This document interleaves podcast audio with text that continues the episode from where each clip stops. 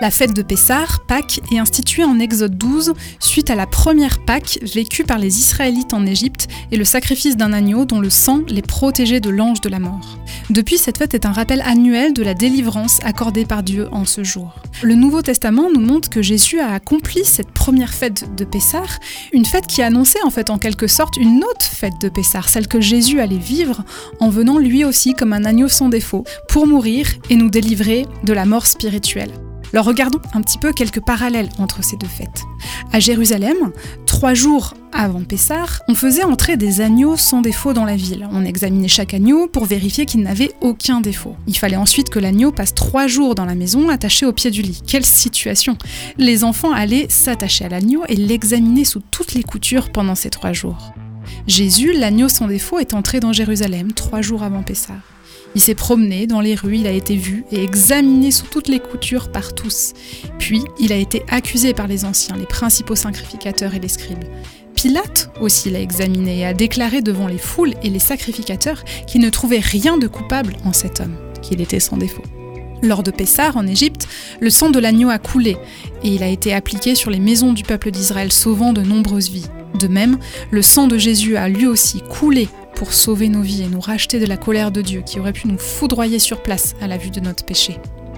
Un troisième élément intéressant se trouve dans le repas, le céder de Pessar qui est vécu aujourd'hui par les Juifs. En effet, chacun a une coupe qu'il va remplir cinq fois de vin.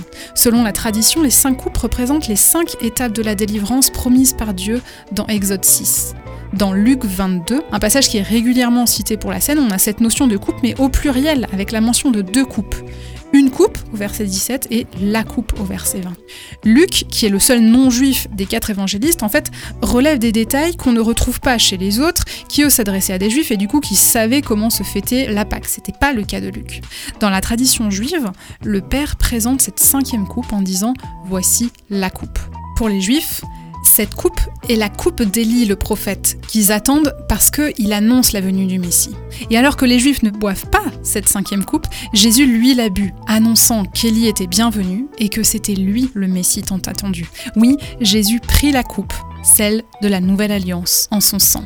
Alors Pessar vient de la racine passar, qui signifie passer en épargnant, passer par-dessus. Et à Pessar, et encore aujourd'hui, on peut se souvenir du passage de l'ange de la mort par-dessus les maisons des enfants d'Israël. C'est une image du passage de la mort à la vie. Rappelons-nous que nous sommes passés, nous aussi, de la mort à la vie.